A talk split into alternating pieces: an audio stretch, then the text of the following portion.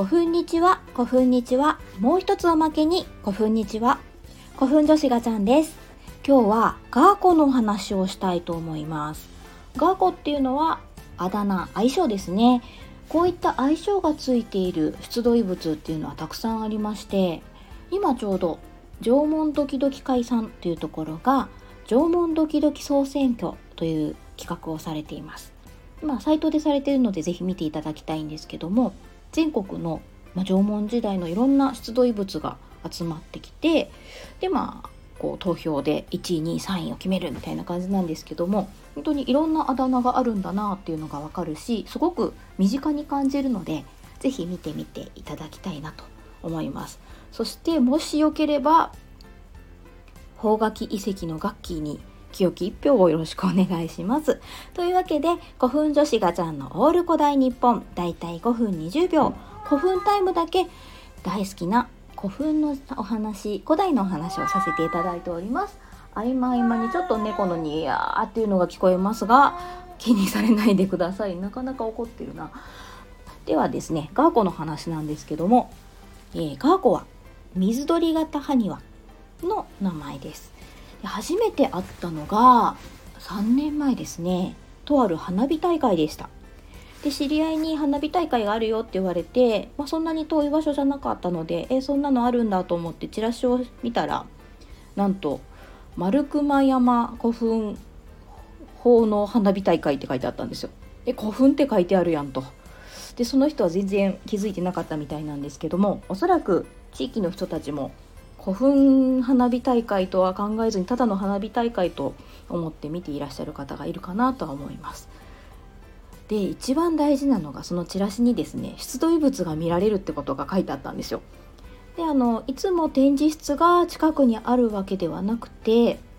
あのその丸熊山古墳っていうところの裏側にあるお寺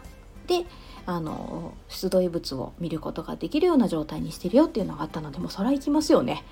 で行ったらこうお寺の入入った上がりが町のところの真ん中にドンといたんですよねこの水鳥型の形の埴輪。で私その頃、まあ、まずあの九州って埴輪自体が少ないで遠投埴輪はあってもとにかく継承埴輪という、まあ、馬の形の埴輪だったりこう何かの形人とかね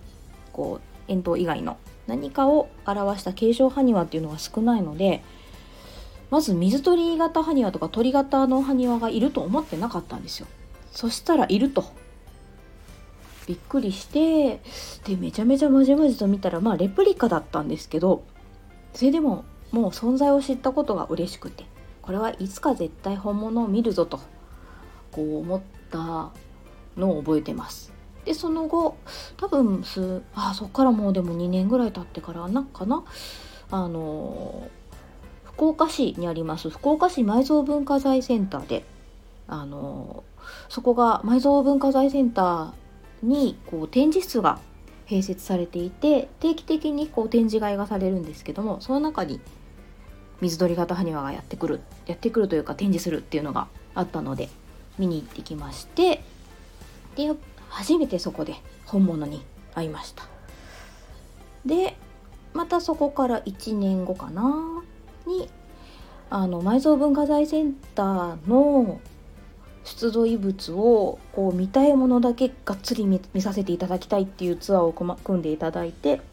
その中でやっぱりガーコをもっとこう独り占めというか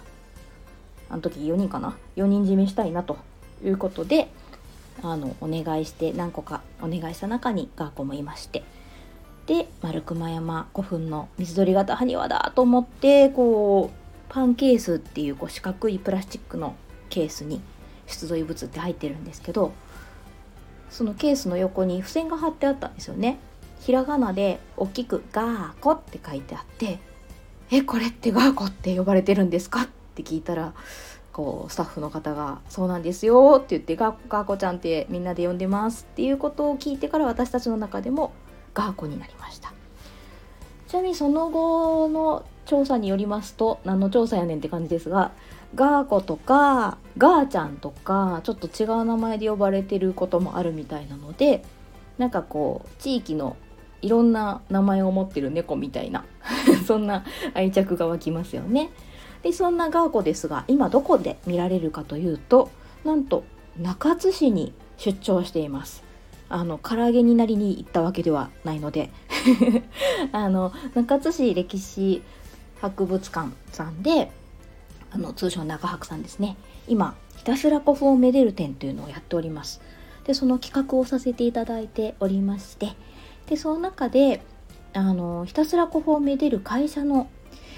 宮野さんっていう方の作品と出土遺物を同じケースに並べるという前代未聞の展示となっておりましてこれはね博物館という場所がなかったらできないしまず博物館という場所を使ったとしても普通はできない。あのねご館長さんがやっぱりそう私たちの思いを組んでくださって本当にご尽力いただいた結果こんなありえないことができちゃってるという状態なんですけども。でその中でも学校はちょっと私たちの中でもとても大事な存在なので福岡市から大分県中津市に出張していただいております。で他にもね八女市からこう出張してもらってる石人さんとかもいるんですけどこれはまた別の話をさせていただこうと思うんですがガーコに今中津で会えるんですよ。というかそれをこう連れてこう何？中津に行ってくる行くよっつってこう迎えに行ったりとかねそういうのもしたのでそんな話もまたしたいなと思っております。